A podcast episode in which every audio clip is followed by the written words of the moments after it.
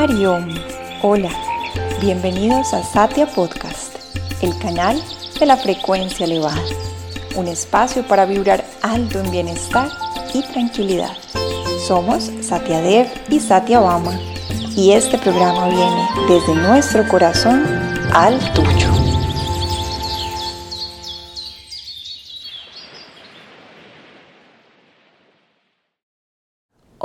Shivaya, hola y bienvenidos a este nuevo episodio de Satya Podcast. Feliz de que sea yo la encargada hoy de compartir con ustedes este tema que de verdad es supremamente motivador y nos da mucha claridad.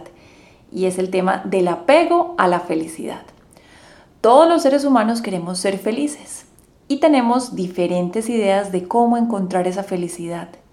Para algunos la felicidad estará en el momento en que nos aumenten el sueldo, o cuando cambiemos de trabajo, o cuando consigamos otra pareja, o cuando vamos de vacaciones, o cuando bajemos de peso. Nuestra agenda, nuestras acciones, consciente o inconscientemente, siempre están direccionadas a la felicidad. ¿Y por qué ese impulso inherente en el ser humano de encontrar la felicidad? Porque Felicidad es lo que somos. Es nuestra naturaleza. Es algo que nos empuja a ir a la fuente. Es algo que nos conecta con ese llamado natural de nuestra alma a experimentar su propia esencia. Pero estas formas de búsqueda externa de la felicidad no son las más adecuadas para experimentarla. ¿Por qué? Porque siempre la felicidad queda relegada a una condición futura que se acaba o cambia. Si proyecto la felicidad a un título, en el momento en que esto cambie, mi felicidad se acaba. Si proyecto la felicidad a una persona, en el momento en que esa persona no esté o que esa persona cambie, mi felicidad se acaba.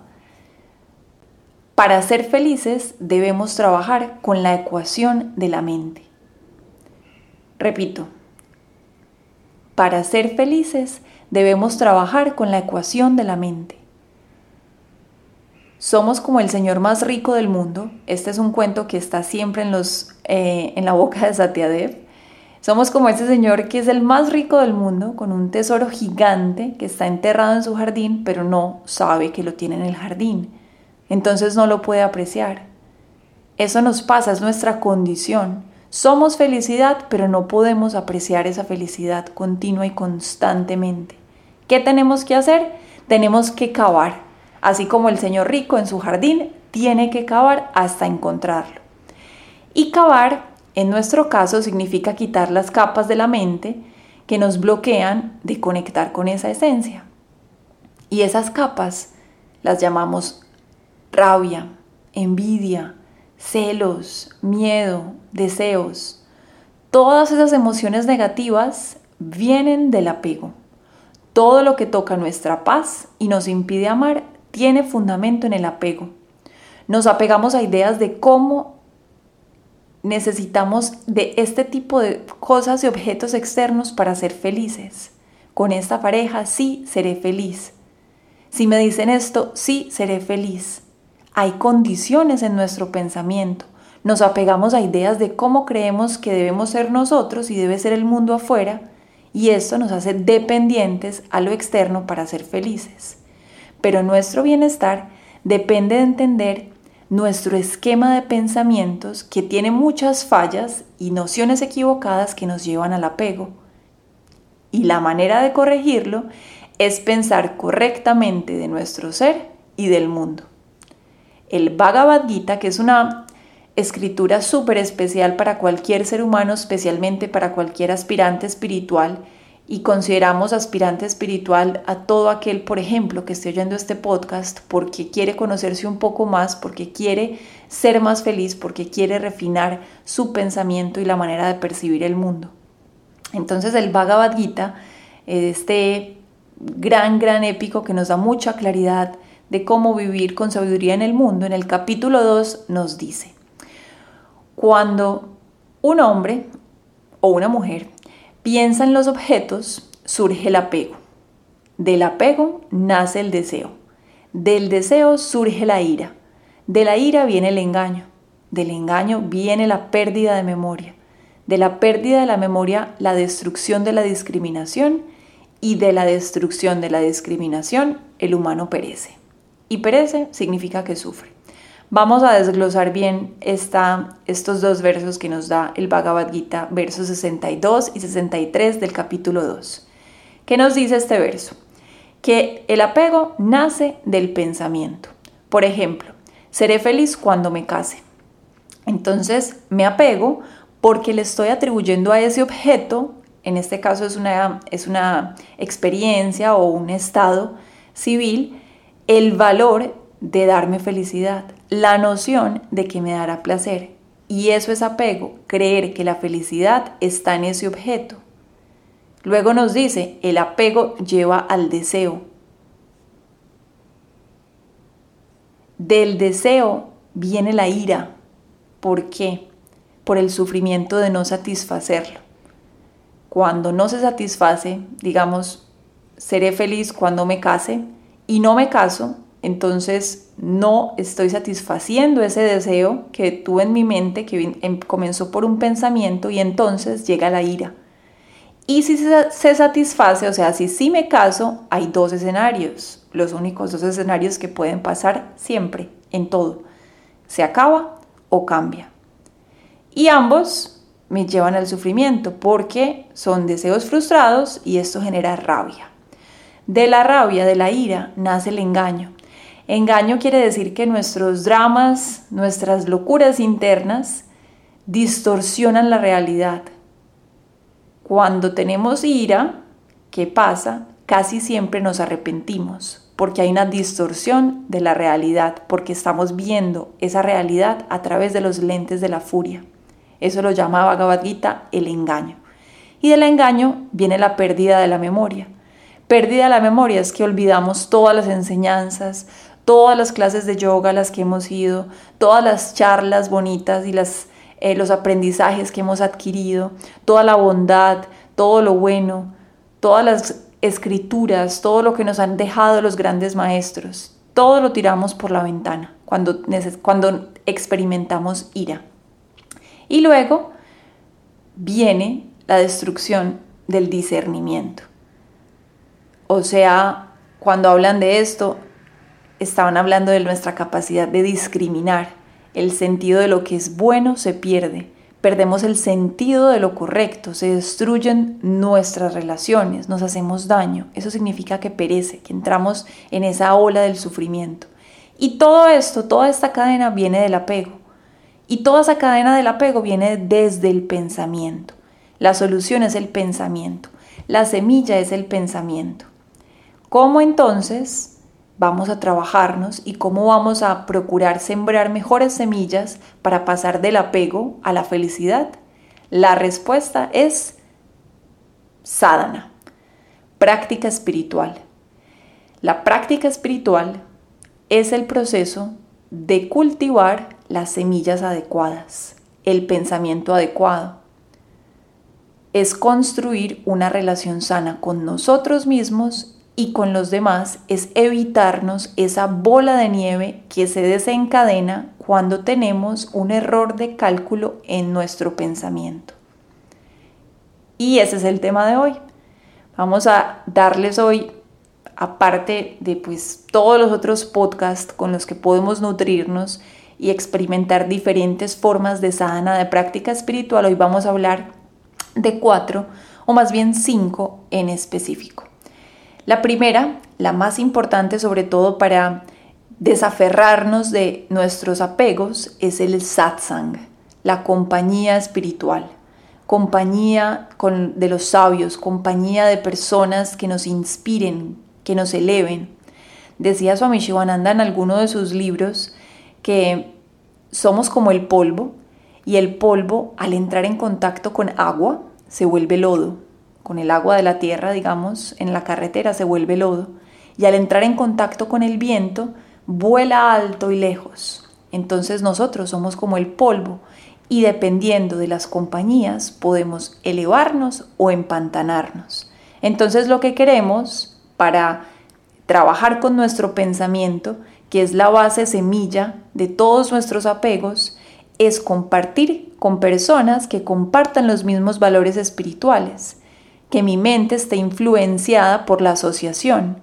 Y si quiero trabajar el desapego, estar con personas que también estén cultivando el desapego es importante. Estar en relaciones con personas que estén cultivando su pensamiento es muy importante. Porque, por ejemplo, si estamos todo el tiempo, nuestra máxima asociación son el celular, la televisión, esto impacta el pensamiento.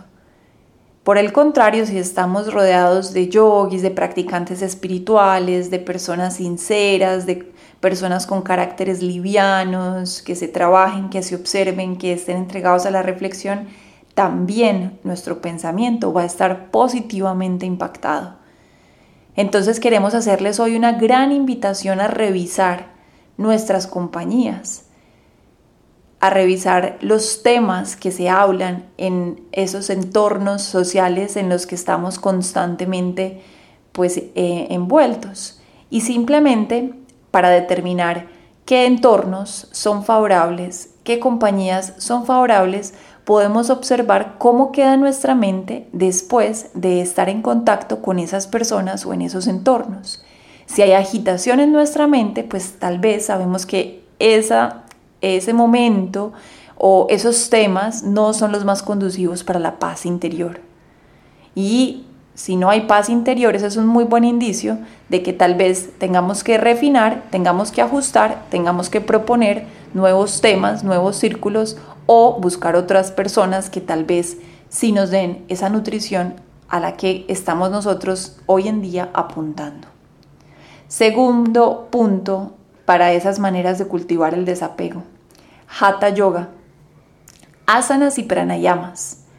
Esto lo hacemos nosotros, ofrecemos clases de yoga eh, online o presenciales también si están acá en Tulum, pero la práctica de Hatha Yoga es una herramienta fundamental porque cada vez que practicamos y nos enfocamos, cuando estamos en el tapete de yoga haciendo las posturas, la relajación, la práctica de respiración consciente, estamos desapegándonos de las distracciones.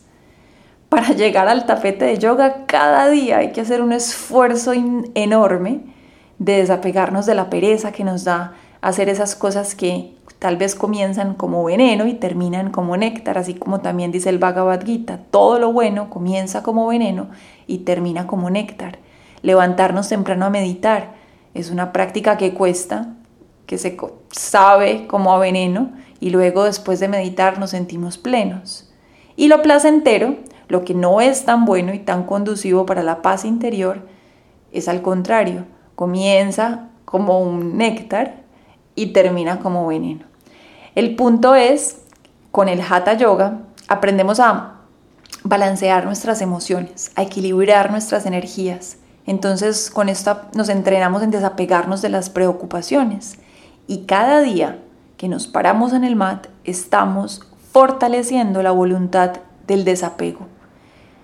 Porque nuestro apego viene también de la facilidad de nuestra naturaleza inferior, que todo el tiempo está dictaminándonos en qué hacer, qué actuar, qué decir. Entonces desapegarnos, tomar las riendas de, ese, de ese, desencadenamiento de nuestra mente inferior, que normalmente no toma las mejores decisiones, es darle mucha fortaleza a nuestra mente superior, a la voz de la sabiduría. Ese es el segundo punto. Tercer punto, el arte de la gratitud contando nuestras bendiciones, también podemos trabajar el desapego, porque en el momento en que nos sentimos más plenos adentro, vamos a ser menos dependientes de condiciones externas, más libres. Entonces, algo muy importante es entrenarnos más y más en el arte de cultivar la gratitud. Esto lo recomienda nuestro maestro escribiendo antes de dormir todas las noches cinco razones por las cuales estamos agradecidos en el momento en que estamos más llenos de nosotros mismos, en el momento en que sabemos y estamos contando todo lo beneficioso y todo lo bondadoso que el universo nos ha regalado a nosotros. Vamos a dejar de esperar, más cosas del universo y vamos a entregarnos más a la gratitud y menos a la queja o menos a la crítica o menos a la expectativa o menos al deseo o menos al apego. Cuarto punto, Swadhyaya. Repitan conmigo, esta es una palabra en sánscrito, se llama Swadhyaya. S-W-A-D-H-Y-A-Y-A.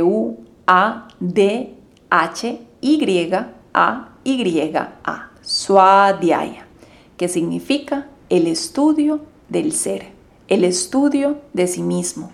¿Cómo lo hacemos? Específicamente a través del estudio de las escrituras.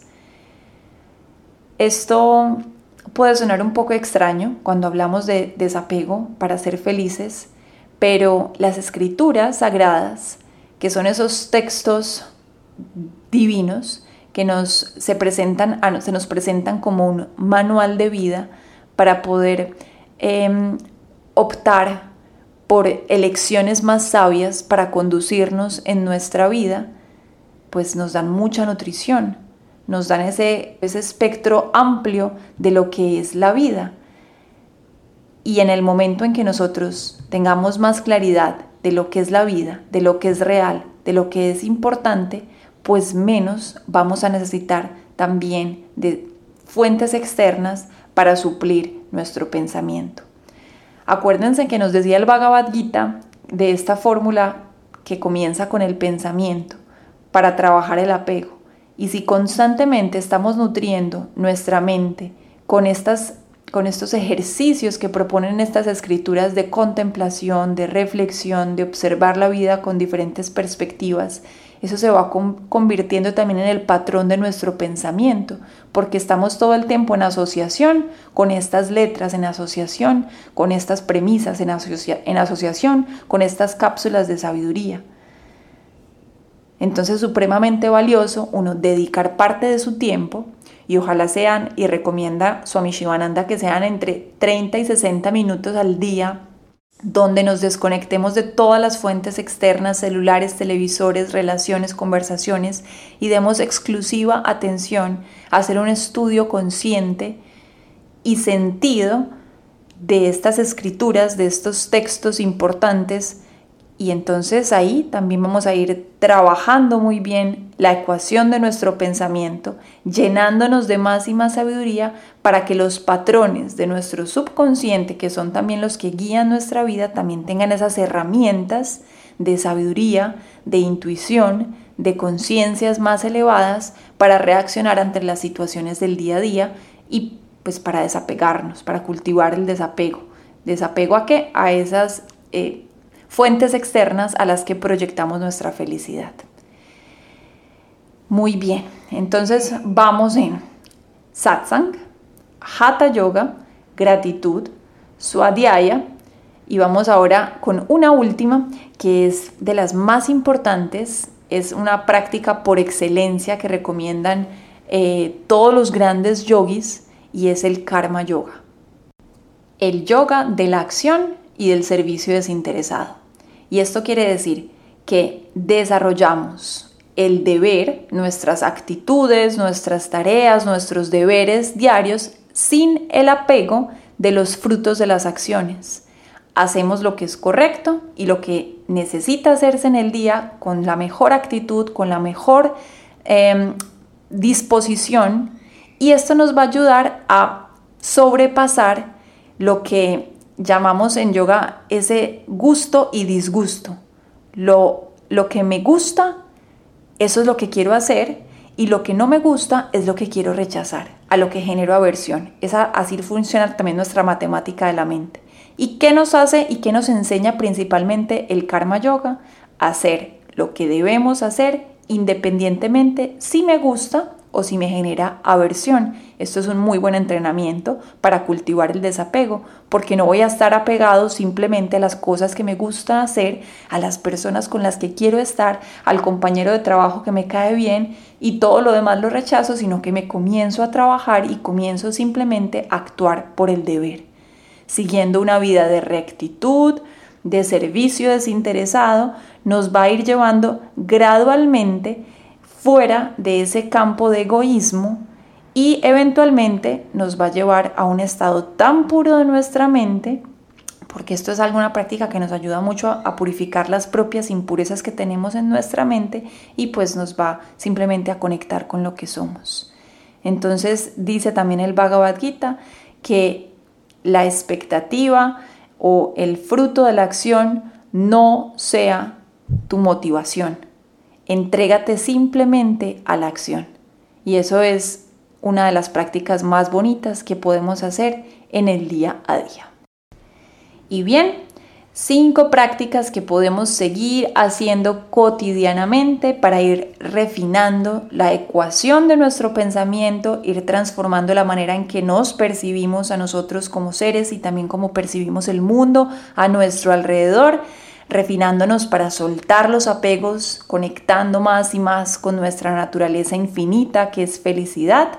Em, quiero decirles que todos estamos todos somos merecedores y todos estamos destinados a liberar nuestra mente de estas ideas limitantes que nos hacen daño y que nos llevan al sufrimiento y es rico mantener todos estos conceptos con mucha claridad en el día a día para que así podamos reclamar, como dice nuestro maestro Swami Shivananda, nuestro derecho de nacimiento, que es la felicidad. Espero que haya sido de mucho provecho este podcast. Eh, sepan que estamos felices de oírlos siempre, oír su retroalimentación y esperamos también encontrarnos en un próximo curso, un próximo retiro. Y por hoy no siendo más, me despido con mucho amor, con mucha alegría, siempre con ustedes, Hariom Tatsat.